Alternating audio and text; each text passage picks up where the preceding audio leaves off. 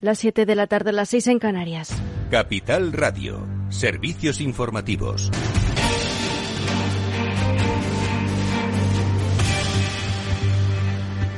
Buenas tardes. El Organismo Internacional de la Energía Atómica anuncia que se ha restaurado una segunda línea eléctrica de respaldo a la planta de energía nuclear de Zaporilla, la mayor de Europa, que va a permitir enfriar el último reactor activo y llevar a cabo otras funciones de seguridad esenciales después de que Rusia cortase el suministro eléctrico el 3 de septiembre. Rafael Grossi, director de la, del Organismo Internacional de la Energía Atómica.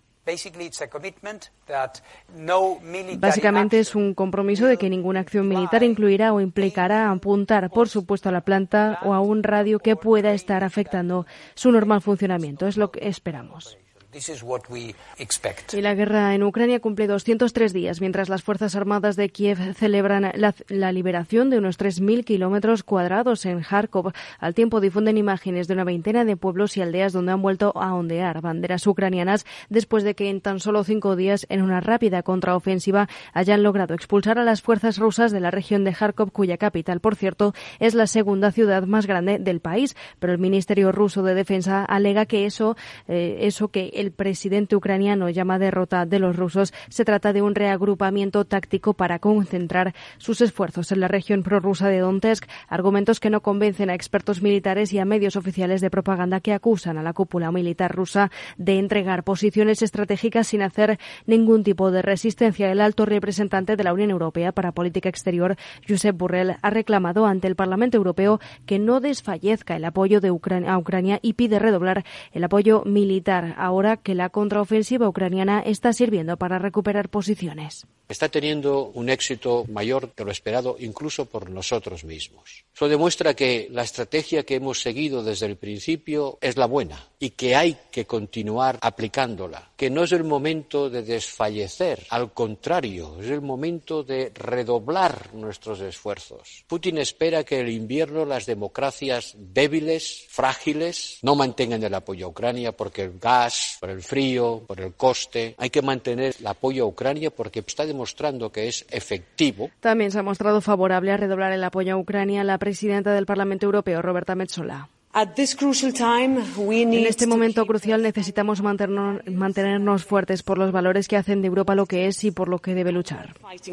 El plan de Bruselas ya está acabado y en debate, aunque no será hasta mañana cuando se haga su presentación oficial. La Comisión va a presentar este miércoles una propuesta legislativa para que los países de la Unión Europea reduzcan su consumo medio de electricidad un 10% y que ese ahorro sea al menos un 5% en horas punta. Además de ese ahorro de electricidad, el Ejecutivo también va a proponer limitar los ingresos de las compañías eléctricas estableciendo un tope en el mercado eléctrico de, entre 180 y 200 euros el megavatio hora para la generación de origen renovable nuclear y con lignito. La tercera medida que prepara Bruselas para enfrentar esta crisis energética sería un impulso sobre los beneficios impuestos sobre los beneficios extraordinarios de compañías de combustibles fósiles eh, como de petróleo, gas, carbón y sector de la refinería que también están agrandando sus ganancias gracias a los elevados precios eh, del gas. El tipo de este el tipo de esta contribución de solidaridad, tal y como lo llaman algunas autoridades comunitarias, sería del 33% según un borrador de la normativa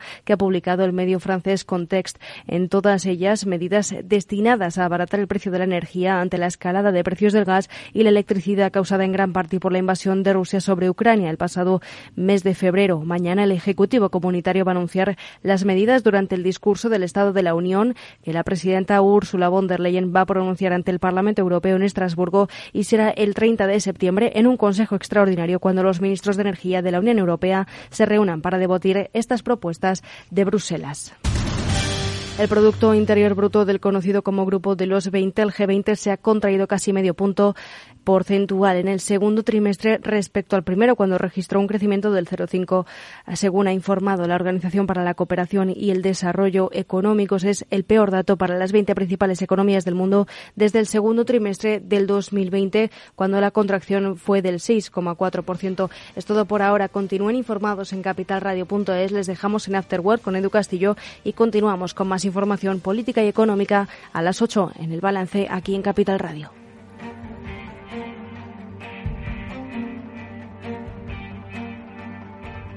Capital Radio. Siente la economía. ¿Interesado en bolsa? ¿No quieres pagar comisiones? XTB es tu broker. Compra acciones y ETFs en cualquier mercado con 0 euros de comisión hasta 100.000 euros. Abre tu cuenta 100% online en solo 15 minutos. xtb.es. Riesgo 6 de 6. Este número es indicativo del riesgo del producto, siendo uno indicativo del menor riesgo y 6 del mayor riesgo. Posiciona tu empresa por encima de la competencia con el certificado CIEGE a la gestión excelente, desarrollado por Informa y el economista.es. La acreditación que impulsa las mejoras en solvencia, reputación, RSC, innovación y rentabilidad que tu empresa necesita. Busca certificado CIEGE en Google y accede gratis al test de evaluación e infórmate del proceso. Tenga el tamaño que tenga, presume de empresa excelente de la mano de los expertos de Informa y el economista.es.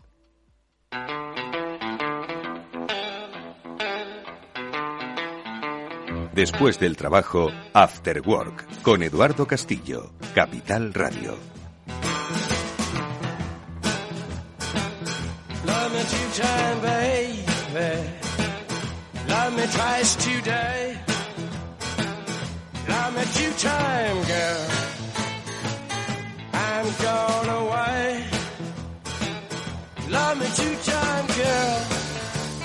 One for tomorrow, one just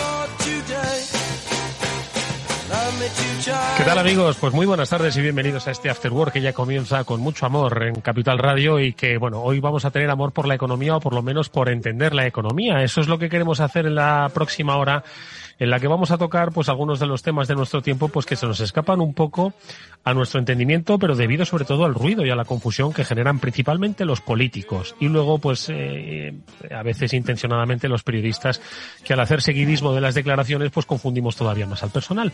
Lo digo porque ahora enseguida vamos a saludar a Félix López con el que en este primer tramo del programa me gustaría hablar de todo este debate sobre poner un tope a los precios, en este caso de los alimentos básicos, poner tope a los precios en definitiva.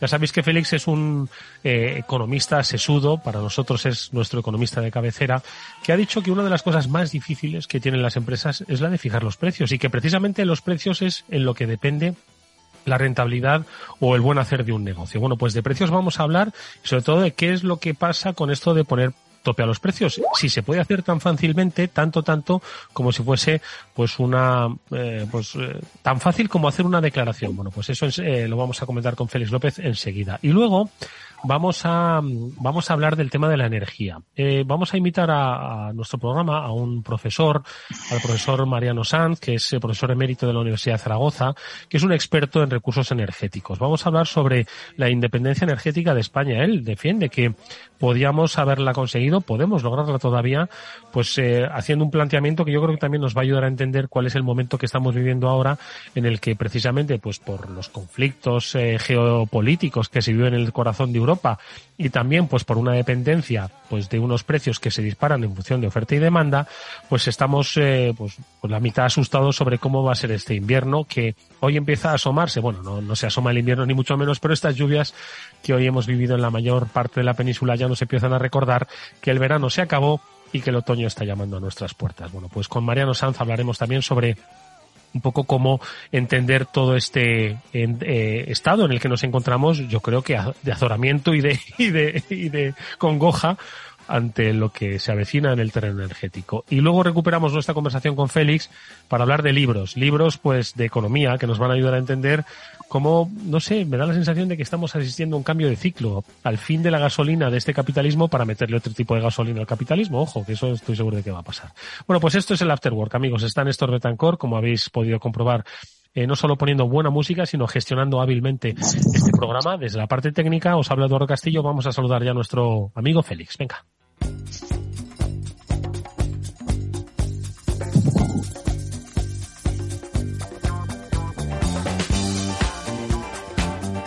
Bueno, Félix, tú siempre has dicho que esto de los precios es lo más difícil. Lo más difícil que hay para una empresa o para la economía, poner un precio a las cosas, ¿no? Que de eso depende pues el éxito o el fracaso de las, de las, eh, de la marcha económica de una compañía o de los países, ¿no? Y hoy llegan los políticos, entiendo que con su buena intención, su buena intención populista, hablando de que hay que poner tope a los precios, ayudando a las familias. Hoy decían que hay que poner eh, tope a las hipotecas variables, ¿no? Yo creo que cualquier cosa que se va de las manos, pues hay que ponerle tope, menos al salario de los políticos, a eso no le ponen tope. Bueno, pues, eh, Félix, ¿qué tal? Buenas tardes. Muy buenas tardes, Eduardo. Bueno, vamos a ver, venga, vamos a hablar de esto del tope de los precios desde una óptica, por supuesto, siempre eh, constructiva y, por supuesto, didáctica, pero vamos a hablar un poco del concepto precio y de si es tan fácil, si es tan fácil topar un precio, ponerle tope, porque además hay debate con respecto al uso del castellano. Esto de topar dicen que está mal empleado. Ponerle un tope al precio de los alimentos es tan fácil como hacer las declaraciones sobre poner un tope al precio de los alimentos. A ver, vamos, ¿por dónde empezamos? Sí, bueno, podemos empezar en lo que a mí, lo que a respecta, será un debate que, no va a ir a ningún lado porque no se va a hacer. esa es mi opinión, de una manera general. Eh, puede ser que lo hagan, ¿eh? Quiero decir que, la izquierda, desde el punto de vista ideológico, esto de limitar los precios, pues les encanta. Es lo que realmente va con ellos. Entonces, pues, topar cualquier cosa pero es de tal complejidad que, no creo que se haga, ¿no? Además, mm, lo están haciendo desde el punto de vista de, meterse pues con las cadenas de alimentación, son un poco donde vamos todos a comprar, las cuales no tienen ninguna capacidad de, de reducir los precios. ¿no? Los precios básicamente se determinan por el productor, no por el distribuidor y eso hace que, sea una situación que va, no, va a llegar a ningún lado. Si, si, pusieran topes de alguna manera, digamos, completos y exigentes, si de alguna manera se vigilaran con sanciones, etcétera, pues entonces, claro, sería todo un caos, ¿no? En fin, ya hemos comentado varias veces que, en los libros de economía pues el poner un tope a los alquileres pues, está considerado como la decisión pues de un zoquete económico no pues el, poner un tope a todos los precios poner un tope a todos los precios puede ser eh, eh, absolutamente demoledor. Félix, se te ha ido la comunicación. Vamos a ver si te recuperamos. ¿Nos escuchas, Félix? Sí, me, me ahora. Ahora te oímos. Decías que poner tope a los libros de economía dicen que poner tope a los alquileres es de necios y poner tope a los precios de las cosas, entonces qué es ya de de, de osado, Sí, ¿no? Bueno, ya desde está todo muy estudiado, ¿no? Hay incluso quien dice que que parte de la, de, la crisis del Imperio Romano se debió a la estrategia de Diocleciano allá por el año 300 de poner un tope a los precios. El buen hombre, efectivamente, sí, sí, y, liquidaron a bastantes intermediarios, ¿no? Esta idea de que hay que cazar al intermediario que se beneficia, ¿no? Entonces, pues ya lo hicieron en el año 300. Fue un decreto que está muy estudiado y, digamos, es el primer que yo sepa, decreto así general de control de precios. El primer intervencionista de la historia, Diocleciano. Madre mía. tremendo, ¿eh? Fue, fue, fue, porque en aquel entonces había mucha inflación, ¿no? Y era, pues como ahora, subida general de precios, porque no hay que confundir, digamos, la subida de un precio y una situación de un precio excesivo, como nos ha ocurrido en la primera etapa de la inflación, con el tema de la energía eléctrica, pues con esta segunda etapa, que es un poco subida general de precios, ¿no? Está subiendo todo debido a que efectivamente, pues, la, energía eléctrica, las cadenas de suministro, el funcionamiento del mercado de trabajo, el COVID, lo que sea, pues ha generado lo que ha generado en Occidente, ¿no? Pero bueno, en aquel entonces, en la época de Diocleciano, pues la inflación era monetaria, porque el hombre, pues ya los romanos, desde, desde la época de Nerón para adelante, pues la verdad es que, es que al, denario cada vez lo hacía más fino, ¿no? Mm. Y entonces, pues producía pues inflación general, ¿no? Es un poco la situación actual, pues oye, como hay, pues fíjate que gente tan, digamos, eh, otra de las inflaciones más de control de precios más estudiada, una de las últimas, ¿no? Y se realizó en Estados Unidos. ¿Cuándo? A principios de los 70, el presidente Nixon. De, a principios de los 70, ¿no? Sí, sí, fíjate, increíble, ¿no? En Estados Unidos, allí, pues realmente hubo una discusión entre el equipo económico de Nixon y al final, pues hicieron un programa de, de control de precios general. Porque había mucha inflación en el año 70. Pues un poco parecido ahora, ¿no? Habían ido ya a finales de los años 60 empezando a empezando a subir los precios desde de, de, pues el 3, 4, 5, 6%, y entonces a principios de los años 70 empezaron a subir algo más. ¿no? Uh -huh. Era una situación mmm, quizá como la, como la actual, salvo que en aquel entonces la idea es que los precios iban a seguir subiendo. Uh -huh. No como ahora que ya hay la sensación de que los precios van a bajar. Uh -huh.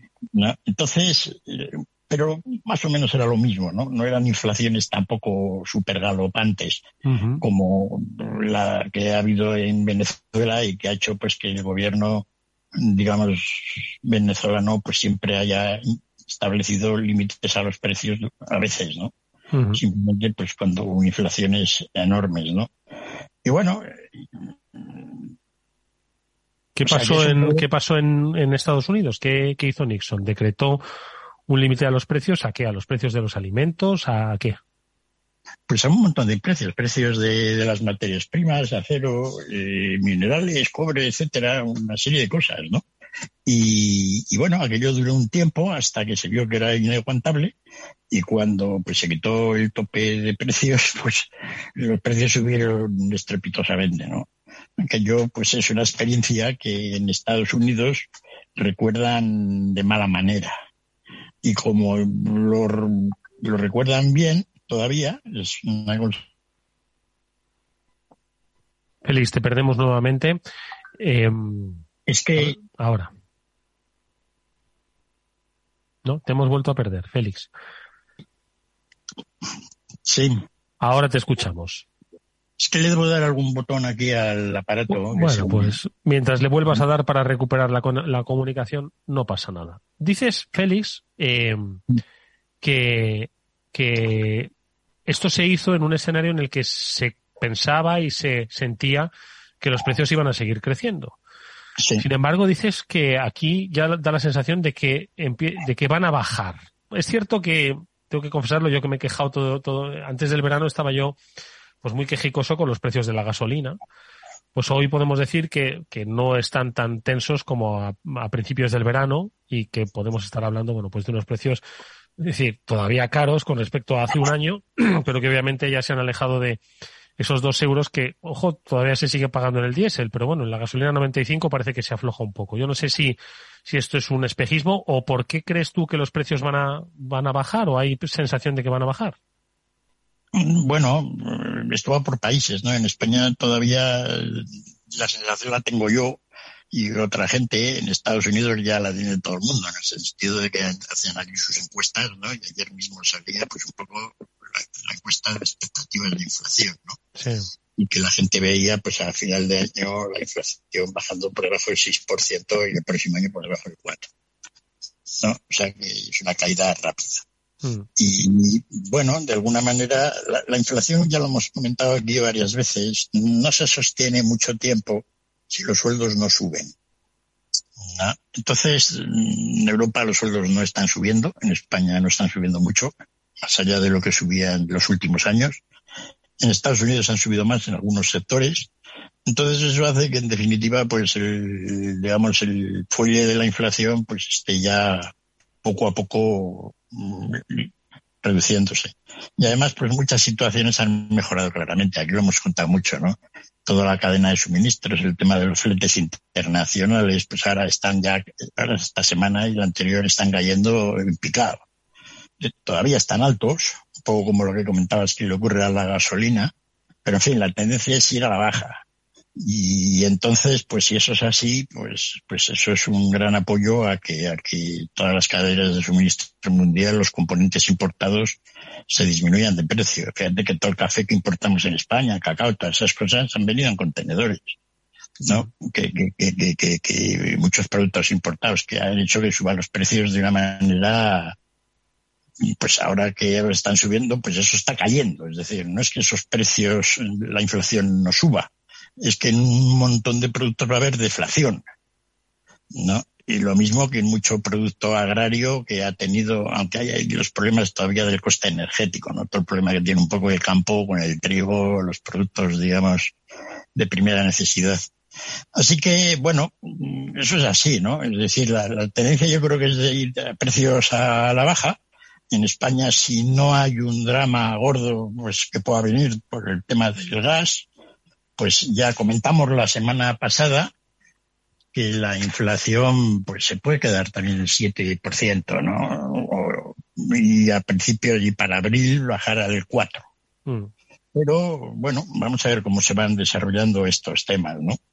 Mientras tanto, nos quedan las sugerencias estas de reunir a, a los supermercados y decirles, pues bajen ustedes los precios, sin, sin tener mucha idea de cuánto es lo que un supermercado puede bajar los precios a todos los productos sin que se arruine.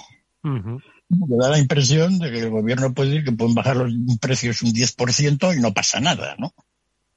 ¿No? y bueno, yo explico a todos mis alumnos cuando he explicado teoría de precios, que es algo que he hecho muy en general, y cuando he, digamos, asesorar a alguna empresa en poner los precios, que bueno, tener la posibilidad de subir los precios un 1% a nivel general de toda la gama de productos, aumentan los beneficios de la empresa en un 25%. Mm. O sea, si bajan los precios un 1%, los beneficios te caen un 25%. Y si bajan un 2% para una cadena de supermercados normal del mundo, los beneficios te caen a la mitad. Eso sería un desastre, porque las empresas de distribución ganan un dinero, pero tampoco ganan mucho. Mm. Tienen que tener dinero para invertir y para hacer, ¿no? Entonces, eh, eh, el margen de beneficios sobre ventas de las empresas de alimentación, distribuidores de alimentación, es absolutamente ridículo. Pues nada, un 4% neto después de pagar todo. No pueden bajar los precios. Entonces, otra cosa es que ahora estuvieran, en vez de ganando un 4, estuvieran ganando un 12. Y entonces dirían, jo, esto sí que es una... Ha cambiado, ¿no? Pero no es la situación. No es Yo estoy viendo un poco los... ¿no? ¿Cómo le vas a decir a la gente de día que baje los precios? ¿No? Porque están perdiendo dinero. Es todo realmente kafkiano. pues allá ¿no? Una última cosa antes de hablar de energía. Eh, esta es una de las propuestas. La otra es la que viene del otro lado que dice que se baje el IVA de los, de los productos básicos. Eh, ¿La solución está también en tocar los impuestos eh, a tu juicio o estaría, quizás sería menos, hombre, impactaría en las cuentas públicas obviamente, pero lo notaría el ciudadano también, ¿no? Esa bajada de impuestos. Siempre que se baja el IVA, se bajan los impuestos. Eso, es decir, la idea de bajar el IVA sería una idea, depende de, tu, de, tus ganas fiscales que tengas, pero para solucionar el problema actual, pues yo lo veo tampoco. ¿no? Porque tampoco nos podemos quedar sin ingresos del gobierno. ¿no? De alguna manera, pues se pagarían por otro lado. ¿no? En España, además, pues no tenemos unos impuestos del IVA sobre la alimentación como hay en otros países de Europa, pues que van del 25%, cuando tienen toda la misma tarifa, ¿no? Mm. En España, pues tenemos del 10%, algunos más baratos, ¿no? Productos especiales, etcétera, siete. Entonces, yo no veo ahí ningún. Hombre, además, mm, lo que no se puede hacer es tratar de solucionar problemas que afectan pues, a poca gente. Poca gente me refiero pues al 10% de la población, 15. Situación que a la gente que está en una situación, digamos, más digamos, crítica económicamente, que efectivamente pues la subida de los precios les afecta de una manera muy directa, pues con medidas de que van para todo el mundo. ¿No? Es decir, porque aquí bajas el IVA, pues todo el mundo, ¿no? Uno y otros, todos. Pagamos menos, pues está bien. ¿No? Pero el problema de bajar los precios no es para que paguemos menos impuestos, según se dice. Es para que la gente que no tiene dinero, pues el dinero le dé de más. Pues bueno, ese es otro problema, ¿no? Ese problema, pues, como ya siempre hemos contado aquí, pues eh, ya se hace en las sociedades, ¿no? Pues con, digamos, subsidios, etcétera, apoyo a las familias que lo necesiten, pero no con una bajada general de precio, ¿no? Entonces, me parece que es una discusión que no va a ningún lado, ¿no? Está montada desde un punto de vista ideológico tal cual, sin más, pues, ¿no? Está ya por todos los lados y ahí anda copando portadas, como también copa portadas el tema energético, que es de lo que vamos a hablar ahora con nuestro siguiente invitado. No te vayas, Félix, quiero que le escuches. Vamos a saludarle, ya está con nosotros.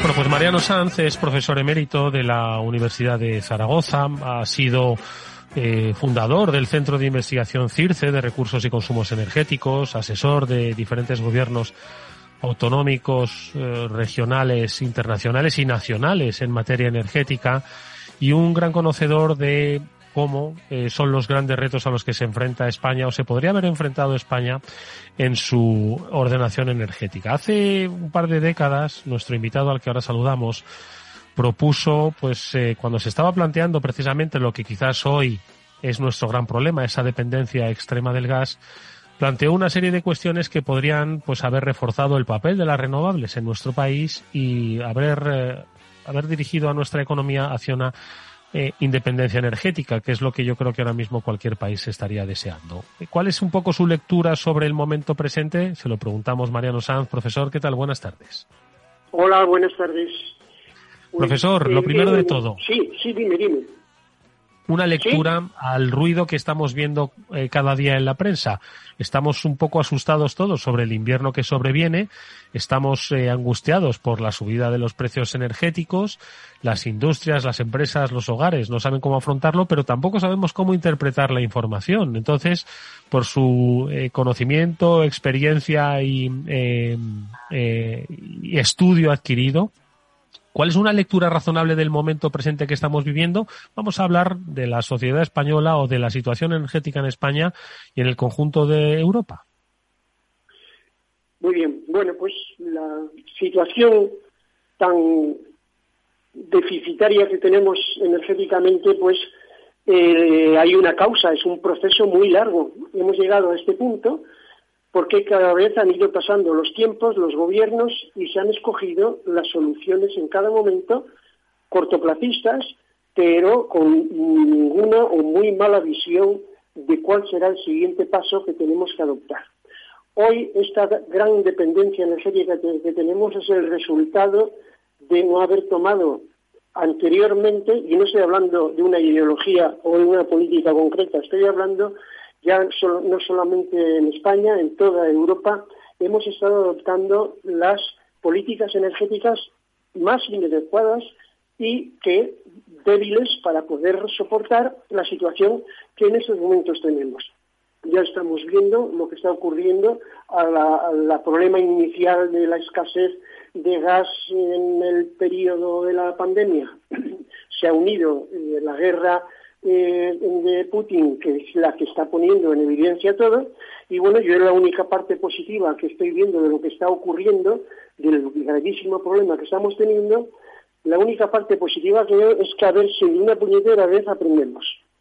Es decir, que en estas situaciones de crisis la sociedad espabila y eh, los políticos y eh, las cuestiones de toma de decisiones pues se van ajustando para poder salir de estos problemas que no estamos teniendo y que son herencia de las malas decisiones y inadecuadas estrategias energéticas que se han ido adoptando no solamente en España, sino en toda Europa, que es zona que no tenemos energías fósiles, que tecnológicamente estamos por detrás de otros mm, países y que entonces habrá que planteárselo eh, qué es lo que hay que hacer, pero no ya mirar lo que hay que hacer para mañana, para este mes o para esta legislatura, porque ahí está el fallo, uno de los principales fallos, el cortoplacismo. Estamos viendo qué es lo que hay que hacer para salvar, sacar adelante esta sociedad que tenemos en España, en Europa y a nivel mundial. Mm. Profesor, ya sé que no hace... he aclarado nada, pero estoy esperando No, no, sí, es una serie de, de, circunstancias ¿no? que se han ido pues eh, superponiendo unas a otras y que parten pues de un planteamiento inicial quizás en su día eh, de buena intención, pero que en el medio plazo de dos décadas pues se ha tornado demasiado demasiado frágil como como ha puesto de manifiesto, lo ha dicho usted, la pandemia y luego pues un conflicto en el, en el corazón de Europa pues con uno de los proveedores de gas, eh, sino el proveedor eh, principal de gas para la mayoría de las eh, economías. Hace 20 años que se plantearon propuestas basadas en renovables. Yo creo que también la gente que nos está escuchando eh, nunca ha llegado a entender el papel de las renovables porque también ha habido un poco de ruido en torno al mismo, ¿no? Y con respecto a las políticas que se han adoptado. ¿Qué es un poco el planteamiento que se hizo hace tiempo para dirigirnos hacia esa independencia energética, profesor? Al inicio de la tomarse en serio en España las renovables, hace ahora unos 20 años, eh, se comenzó con la eh, introducción de la eólica en la red eléctrica y ahí me pilló a mí en el sitio, mira, esto es como el que recibe el balón y chuta en el momento, a mí me tocó eh, dar ese, ese paso. Entonces allí se planteó utilizar el gas con ciclo combinado, gas que se estaba gestionando con Argelia, eh, con ciclo combinado mm, como energía de respaldo a la variabilidad de la eólica. La eólica estaba comenzando.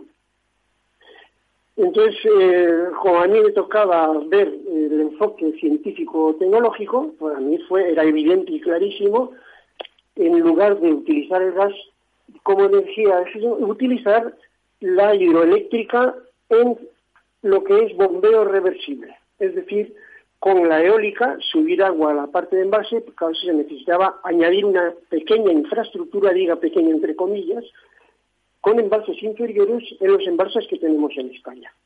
Entonces eso pareció una barbaridad, bueno, pareció, aquello pareció una burrada, parecía, señor mío, pues es de cajón.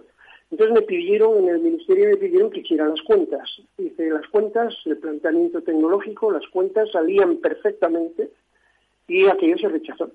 Se rechazó, se dijo que gas, gas, y no había más remedio que gas. Si se hubiera adoptado aquella medida, se hubiera pasado, cambiado de camino. Se hubiera quizá utilizado el gas como apoyo, pero, eh, pero no de la, masivamente como se estado utilizando, y en el proceso que siguió a continuación durante esos 20 años se fue incrementando la eólica, pero en mayor medida se fue incrementando las instalaciones de gas, de forma que posteriormente ya sobraban. O sea, era, era una dinámica de imposición de las visiones de negocio, del planteamiento de garantía y negocio y tal, y entonces eh, una seguridad también desde el punto de vista político, y era un momento en el cual, en aquel momento teníamos el, el Bren a 25 euros el barril.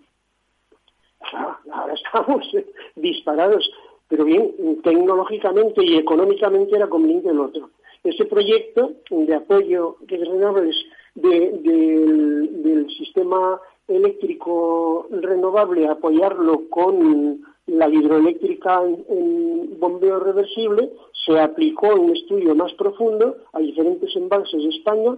Ese proyecto llegó a Europa Europa lo premió, lo presentó como, un proyecto de iniciativa ejemplar a, nivel europeo y bueno, se recibió una distinción, se leyó ese proyecto en público en el Parlamento Europeo y ahí se quedó, porque es que Europa ha entrado en la misma dinámica de gas eh, que se entró aquí y esos sistemas pues se han abandonado hasta que hace poco, hace poco, en la medida que se vio por problemas de gas, pues ya Iberdrola, Endesa y las compañías europeas pensaron seriamente en el bombeo reversible y ahora lo están haciendo. Pero claro, un atraso de, de 15, 20 años. Eso se tenía que haber empezado al principio y eh, no se hizo. Y ahora estamos en otra dinámica, es decir, ¿qué hacemos ahora en este momento? Y eso quisiera hablar también un poquito lógicamente desde mi opinión y desde mi punto de vista. Eso es lo que le iba a preguntar, porque eh, ha comentado, eh, es, un, es un concepto técnico complejo, el, bombeo reversible a partir de, de, la energía hidroeléctrica. Entonces, eh, en un momento en el que... no es para nada complejo. bueno, de todas formas, profesor, en un momento en el que yo creo que se nos dicen, se nos acumulan los enanos, no, no sé cómo es la frase esa, pero bueno, que se nos acumulan los problemas, ¿no? Eh, a pues estos conflictos, ¿no? Y esta dependencia del gas y sobre todo pues a los conflictos que hay ahora mismo, que España tiene precisamente con dos de los grandes productores de gas, como puede ser Argelia, como puede ser Rusia, ¿no? Entonces, eh, se suma también un poco la circunstancia del, del, de, las, de las cuencas hidrográficas, ¿no? Y de, y de las reservas acuíferas de nuestro país, que no son, no son ahora mismo las mejores después de, de un periodo de sequía importante. Entonces, ¿esto ahora mismo se pondría en marcha o estaría condicionado por esta circunstancia también? No, vamos a ver. El bombeo reversible no consume agua. El bombeo reversible se llena el embalse inferior y ese, ese embalse inferior sube al superior, del superior al inferior y están utilizándose renovables para subir la energía y se utiliza esa energía renovable para bajar la energía con una eficiencia superior al 80%. Es decir, yo voy a utilizar un 80% de la energía que necesite para subir ese agua. Ese no consume energía.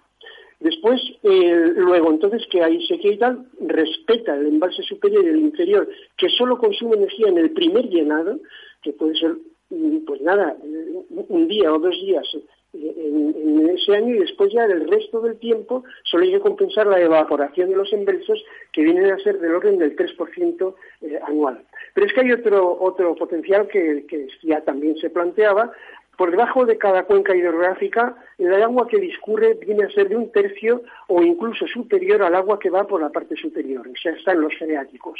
Pues entonces el embalse inferior puede ser una zona de freático que tampoco vamos a consumir agua. Entonces, bueno, es que la cuestión económicamente y técnicamente es evidente y clarísima. Esto se, mm. se llevó al Parlamento Europeo, allí lo premiaron, el gobierno español no dijo ni mu, un, un estudio importante, y ahí está, y no estoy criticando a un gobierno español determinado, mm. es que detrás de un gobierno viene otro, viene otro, viene otro, y todos hacen... hacen Profesor, imagínese que, pasaba, que pasaba por aquí alguien que toma decisiones de este gobierno y nos escucha y dice, anda, sí si esto pues lo podemos hacer, ¿por qué no lo hacemos? ¿Esto se puede hacer hoy? Sí, vamos a ver, hoy se está haciendo, ¿eh? hoy se está haciendo el bombeo reversible, lo está haciendo Iberdrola por conveniencia comercial económica, está haciendo Endesa y en Europa y se está potenciando el bombeo reversible en todo el mundo puesto que estás utilizando energías renovables propias. Yo lo que quisiera, y si hay un poquito de tiempo, es que lo pasado, pasado está, hoy eso se está rectificando y, sí, hola. Sí, le escucho, profesor, le escucho. Vamos, que sería un pitido, digo, a ver si Nada, estamos aquí muy atentos. Hoy, hoy, hoy, ¿qué decisiones, qué decisiones está adoptando de cara al problema actual? Creo que es más interesante que eh, introducirnos en lo que se hizo entonces eh, y, y hablar más o menos de lo que se está haciendo ahora, claro, desde mi opinión, que además eh, lo, tengo refrendado con datos y con estudios que podría presentar cuando alguien me, lo, los quisiera eh, pedir. Hoy se está potenciando, como sabéis, hemos oído el debate eh, con, con Feijó y con Sánchez, cuál es más o menos el planteamiento. Posteriormente Feijó se abrió un poquito más en cuál es la táctica de uno del CP y sabemos cuál es la táctica de Sánchez, que nos habla de fotovoltaica e hidrógeno. Bueno, pues entonces eh, ambos planteamientos adolecen básicamente de unos conceptos mm. desde el punto de vista, sobre todo científico, para mí también tecnológico y económico, unos planteamientos que, digo, me va a ocurrir lo mismo que ocurrió en aquella época. Se están mm. adoptando caminos largos hay que mirar primero que el planteamiento de ambos mm, políticos, a final de cuentas, ambos apuestan por las renovables. Eh, más que nada el conflicto sí, sí, eh, Feijó dice hasta que lleguemos a poder aplicar las renovables masivamente. Mm. Sí, sí. todos, todos apuestan por las renovables en, titulares, profesor, eso es así. Profesor, le voy a hacer una última pregunta. Bueno, yo no se la voy a formular, se la va a preguntar eh, Félix López le ha estado escuchando, es nuestro economista de cabecera. Estoy seguro de que también tiene alguna cuestión interesante que formularle para antes de despedirle. Félix, le estás escuchando al profesor Mariano Sanz. Adelante, Félix. Sí, no, he escuchado con mucho detenimiento lo que ha contado el profesor Mariano Sanz. La verdad es que es absolutamente inconcebible que el bombeo reversible no se haya hecho en España a unos niveles mucho más amplios, ¿no? Digamos, es la batería para almacenar toda la energía que se produce con la energía eólica y solar cuando, cuando no la podemos utilizar. Bombeamos el agua arriba y arriba es energía que tenemos para disponer. Es tan sencillo de entender, ¿no? Que es absolutamente inconcebible que no se haya hecho. Bueno, vamos a ver. Aquí es donde quería entrar yo. Lo que ocurre es que con 10 minutos pues no, no hay forma. Aquí el error que se está produciendo es que se ha obviado, se ha dejado a un lado la batería. Estamos en un cambio de era tecnológica, estamos en un cambio de, etapa de desarrollo de la, de la, energía a nivel mundial y es lo que se llama baterías de intercalación de iones. Todo el mundo se ha centrado en el, litio, etcétera, las dificultades, la autonomía. Por favor, ha despertado aquí un pequeño David que se va a comer a Goliat en cuatro zancadas y es lo que me temo que va a ocurrir. Entonces aquí las baterías de intercalación es la base del desarrollo futuro tanto las ideologías políticas en todo el mundo, Europa, España, están metiéndose en una visión futura de grandes instalaciones, macroinstalaciones, gigainstalaciones. Se están metiendo miles, cientos de miles de millones, bueno, cientos de miles no, sí, de, de 60 mil millones de euros en fusión, una macroinstalación absurda y se está y España está invirtiendo un montón de dinero en eso, a ver que se publique cuánto dinero se está metiendo. Cada vez se amplían más las inversiones en fusión.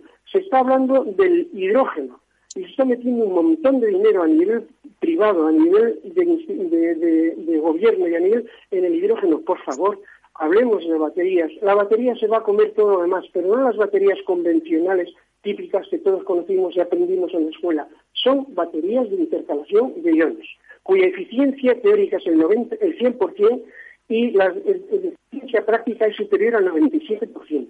Cojamos cualquier otro sistema de almacenamiento y nos vamos a encontrar, por ejemplo, el hidrógeno, la eficiencia del hidrógeno verde, para poder salir al final en energía eléctrica, nos vamos a encontrar con una eficiencia máxima del 25%.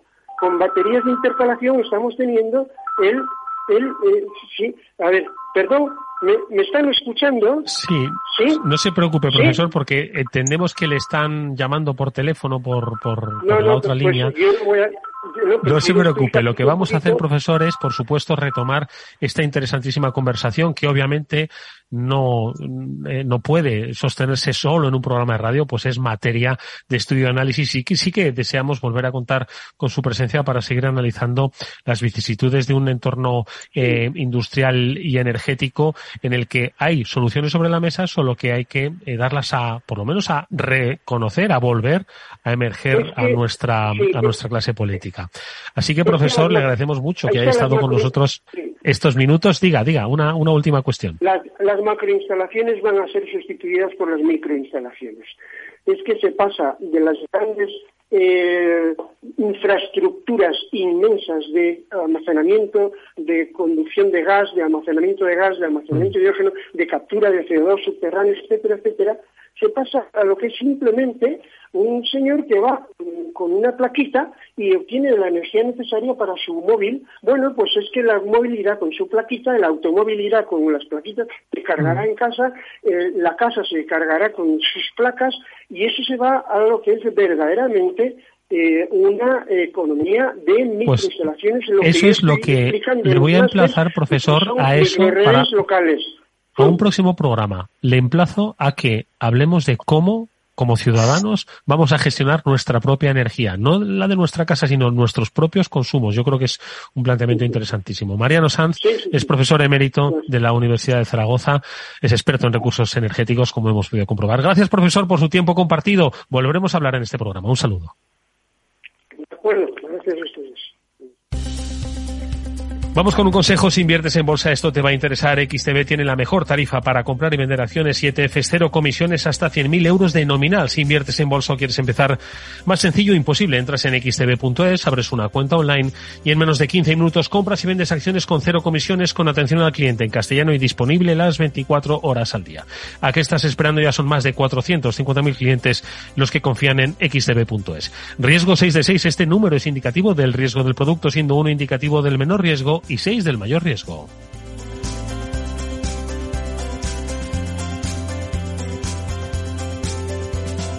After Work con Eduardo Castillo. ¿Qué es ir más allá?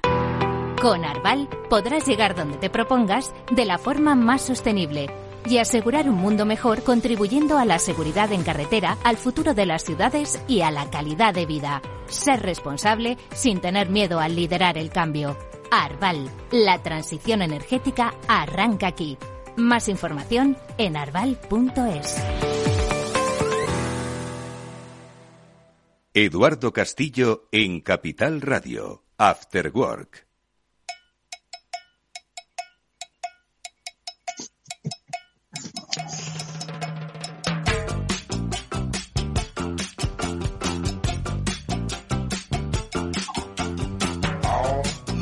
Bueno, seguimos en este After Work. hemos conversado con el profesor Mariano Sanz. Nos ha puesto sobre la mesa, bueno, pues que hay soluciones, que frente al ruido, eh, hay soluciones y no son nuevas, ¿eh? son de hace 20 años. Pero bueno, esperar a que los políticos tomen buenas decisiones en materias pues que afectan a los ciudadanos. Si esperamos sentados, antes encontramos gas en Burgos. Félix, ¿no te parece? Difícil ya lo de Burgos, pero bueno. En Burgos había petróleo, ¿no? Hubo petróleo. Hubo, porque hubo, ¿no? un poquito, sí. Y estábamos todos pensando que se iba a convertir aquellos en la Texas. O en la nueva Noruega, madre mía. Sí, era una paramera que no veas, donde se descubrió el sitio más pedregoso de toda España, ¿no? Y, pero no, un poquito y no volví a ver más. Una vez de pequeño, yo recuerdo en el pueblo de mis padres estar allí y, y llegar una máquina perforando y venga a perforar y ya se iban por la tarde, estábamos allí cuidando las vacas. Y le pregunto al perforador, ¿qué? ¿Habéis encontrado un petróleo? Y dice que aquí, aquí no hay más que agua, está todo lleno de agua. Sí, y he tratado yo de recordar ahora dónde habían hecho aquella perforación porque en el pueblo hay problemas de agua. Digo, voy allí y encuentro allí todo un estanque subterráneo para solucionar los problemas, ¿no? Pues igual. En fin, en fin, es, es, en España, pues oye, tenemos por lo visto algo de gas que podríamos hacer fracking, ¿no? Y ¿Dónde? ¿Dónde tenemos gas? Pues parece ser por el Cantábrico, por la zona de Vitoria, por toda esa zona, ¿no? Y hay posibilidades de, de, de, durante unos años, pues quizá obtener el 7-10% de las necesidades españolas. Tampoco, no mucho, ¿no? Pero bueno, mm, hay que ayudar por todos los lados, ¿no? Porque este es un problema que vamos a tener, yo creo, durante un periodo de tiempo todo apoyo hubiera sido importante. Está claro que a largo plazo el tema de la energía es un tema resuelto. Es decir, nos saldrá la energía por las orejas dentro de 30 años. En cuanto solucionamos, pues eso, con las baterías de iones o con el bombeo reversible, con otros temas más, ¿no? Y, y, bueno, pero mientras tanto, pues estamos aquí sujetos a la geopolítica, ¿no? Porque gas no es un problema que no haya. El gas es una cosa tan abundante que realmente su precio debería estar cercano a su coste de producción, pues que es la octava parte de lo que vale ahora, o la décima parte. simplemente pues que está donde está, ¿no? Y no está en España, no está en Burgos, ¿no? Y entonces, pues ese es el problema. Y, ahí andamos, ¿no? Eh, está creando una serie de problemas, no solo, es decir, el, petróleo y el gas ha creado problemas pues de guerras muy claramente, ¿no? Es decir, evitar todo ese tipo de energía solucionaría bastantes problemas, digamos, bélicos mundiales, un poco por, por, por la miopía de la lucha por esas, por esos recursos, ¿no? En fin, yo ya estoy entrado en años y no creo que lo vea, ¿no? Tendré que seguir viviendo, pues, sujeto a la tiranía del gas, pero, pero bueno, yo creo que en unos años eso estará, estará resuelto, ¿no? Sí y, y, de alguna manera pues serán otros los problemas, ¿no? Mm. Vete tú a saber cuáles son los, los problemas del futuro, madre mía. Qué, qué interesante. Oye, ¿no hay ningún sí. libro que hable sobre cómo han evolucionado los problemas en cada era o en cada época? Pues supongo que sí, pero ahora que me lo preguntas mmm, así a bote pronto... No te viene ninguno a la cabeza. No me viene ninguno a la cabeza, así como han ido cambiando las cosas, pero cómo han ido, según hemos ido solucionando digamos, problemas. Han ido apareciendo otros en el sentido de que pues el hombre pues nos buscamos los problemas, ¿no? Una vez que Sí, es así, que solucionamos los de nuestro tiempo, pues generamos otros para los de las generaciones futuras. bien, voy a, ver, voy a ver si alguien ha, escrito algo de acuerdo en esa línea, ¿no? Hmm. Que, pero así ahora no, no caigo en... Bueno, no, pues eso lo, para la semana que viene, búscate alguno de esos, ¿vale? Sobre solución de problemas presentes, generación de problemas futuros. Es un buen, es no me digas que no es el, el, título estupendo para un libro, ¿eh? Sí, es un libro de predicción problemática bastante, bastante interesante, ¿no? Oye, y de, y de los que me has recomendado antes que compartimos con la audiencia ahora, eh, no dicen nada. A ver, me has compartido tres que tienen unos, unos, unos, unos nombres interesantísimos, ¿no? Vamos a, en estos últimos diez minutos que nos quedan de programa, a, a comentarlos Economía sin ilusión, eh, un, deconstruyendo, ¿no? Los, los mitos del, del capitalismo moderno. Venga, ¿qué, qué es este libro, Félix? Bueno, me has preguntado que, que del último que había leído, de algo que había leído, que, que podíamos comentar para, para los oyentes, ¿no? Y entonces pues he seleccionado tres libros, ¿no?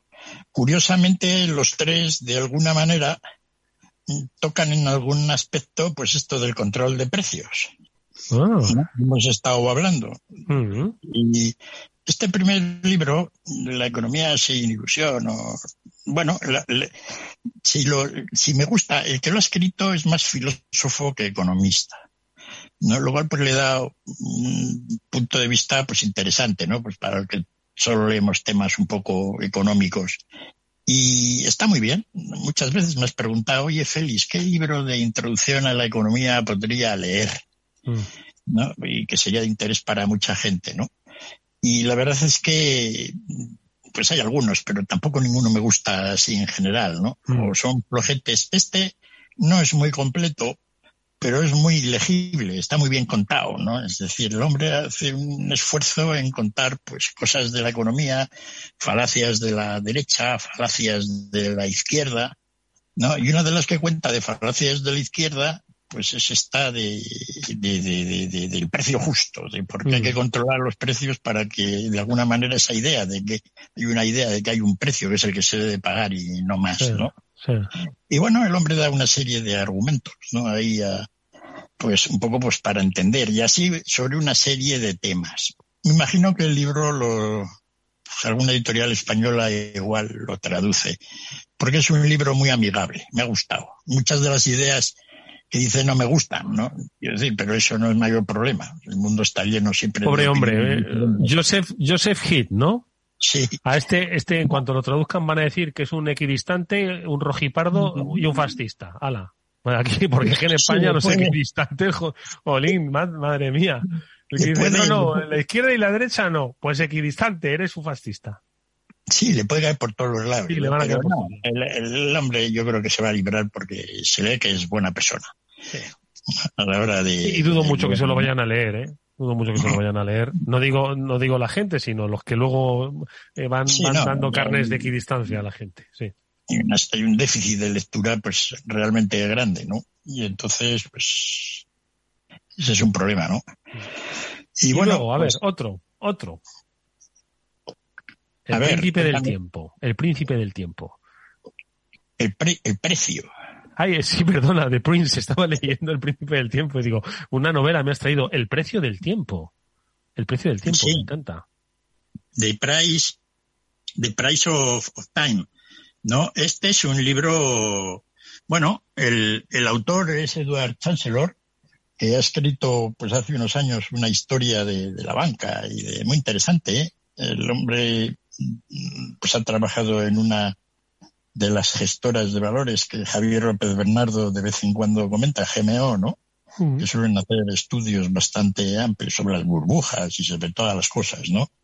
Entonces, el The Price of Time, pues está muy bien, porque además a los oyentes economistas y financieros, pues es una historia de los tipos de interés. Es una historia de los tipos de interés con moraleja en el sentido de que también tiene que ver un poco con esto de, de lo mismo que desde el control de precios. Lo mismo eh, como el, como el, precio del tiempo, pues es un precio pues todo el mundo ha tenido tentaciones de controlarlo y básicamente para que sea bajo. Pues oye, la idea de que el interés pues es usura, es malo, es fatal, ¿no? Y que no debería existir. Esas mm. cosas siempre han existido. Pues a la idea de que no, de que... Y la moraleja final del libro de Chancellor, pues es que hemos tenido en los últimos, última etapa, la vida de Occidente, pues unos tipos de interés que han estado muy intervenidos y que han sido pues básicamente cero, ¿no? Y que eso pues en general pues ha creado muchos problemas, burbujas, ineficiencia en la asignación de recursos y que pues que eso que habíamos sembrado pues estamos ahora recogiendo las tempestades. Bueno, uno puede creer en esa idea o no, pero lo que no cabe duda es que eh, lo cuenta muy bien. Esto empieza desde Babilonia y llega pues hasta ahora, ¿no? Con lo cual, pues, pues a los lectores que les gustan los aspectos históricos sobre una variable, digamos, tan importante mm. De, la economía, pues es una lectura que yo les recomiendo. Este seguro que lo traduce. Oye, dos minutos, dos minutos, Félix, que nos quedan para el último libro, que también me, resulta muy llamativo su título. Elige eh, libertad económica, o no sé cómo se traduce así. Eh, choose economic sí, la libertad económica, ¿no? Este es un librito que salió pues, hace un año de John Taylor y Charles Schultz, son dos economistas famosos de Estados Unidos, que comentan un poco, curiosamente, ahora que lo recuerdo, pues tiene que ver con esto, ¿no? También con la intervención de precios. Y ahora que recuerdo, empiezan hablando de, efectivamente, de la, del control de precios en la época de Nixon, en los años 70, ¿no? Y cómo se gestionó, cómo, pues, de alguna manera aquello se produjo y cómo pues pues luego pues tuvo sus problemas no entonces en base al programa que hemos llevado hoy de control de precios y, todo lo relevante en relación con ello pues es un libro también muy adecuado no porque porque también pues expone un poco el punto de vista de que casi toda intervención de precios pues es mala estos no. son, estos no, no, están situados en el centro, estos están en un lado claramente, ¿no? Bueno, gente, digamos, de lo que en Europa llamaríamos liberal, ¿no? Que en Estados Unidos, pues sería, pues, no sé, lo llaman, Lo normal. no, no hay tantos, ¿no? En Estados Unidos, pues hay gente conservadora y con ideas, pues, de poco intervencionismo, pero filosóficamente pues un poco dudosos y luego pues está lo que ellos llaman liberal pues que es el partido demócrata pues que en Europa algunos lo consideran pseudosocialista no entonces hay una digamos terminología errónea en cuanto al uso del término ¿no? Y entonces, pues bueno, pero desde el punto de vista del liberalismo tradicional europeo del siglo XIX o algunos del siglo XX, pues de, de, de, pues bueno, está enfocado un poco desde ese lado, ¿no? Y no cabe duda de que visto desde el punto de vista de, de, pues cómo han ido las cosas, pues no cabe duda de que es un tema pues, pues para defender, ¿no? Y eso es un poco lo, lo que he ido lo que, he seleccionado, ¿no? Mm. Pues me ha dicho, ver librillos, pues estos que he leído además recientemente, ¿no? Pues te digo una cosa, que qué suerte tenemos Félix, de tenerte como nuestro amigo y nuestro economista de referencia, porque aprendemos y mucho, descubrimos nuevas referencias y de verdad que nos vamos siempre con, con ese conocimiento eh, válido para que otros no traten de engañarnos. Así que, amigo mío, gracias y hasta la semana que viene, que nos vamos. Félix, cuídate mucho, un abrazo. Muy bien, igualmente. Saludos a todos. Amigos, que nos vamos. Néstor Betancourt nos va a dejar con esta buena musicola. Eh, nos vemos mañana a las 19 horas en la sintonía de Capital Radio. Hasta entonces.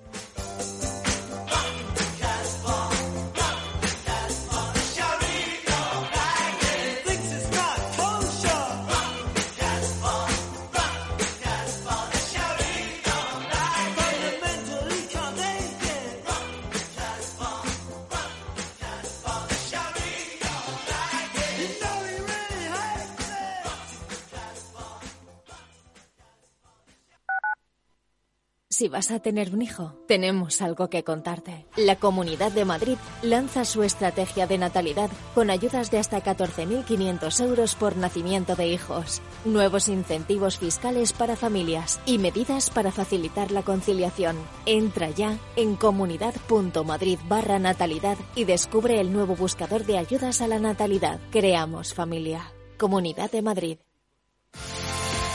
¿Tienes experiencia laboral pero no tienes un título oficial que la reconozca? Ahora puedes acreditarla y mejorar tus posibilidades de empleo y promoción laboral. Inscríbete en el procedimiento de reconocimiento de las competencias profesionales de la Comunidad de Madrid. Infórmate en comunidad.madrid o llamando al 012. Tu trabajo se merece un título. Campaña financiada por el Ministerio de Educación y Formación Profesional y por la Unión Europea Next Generation. Comunidad de Madrid. Capital Radio 103.2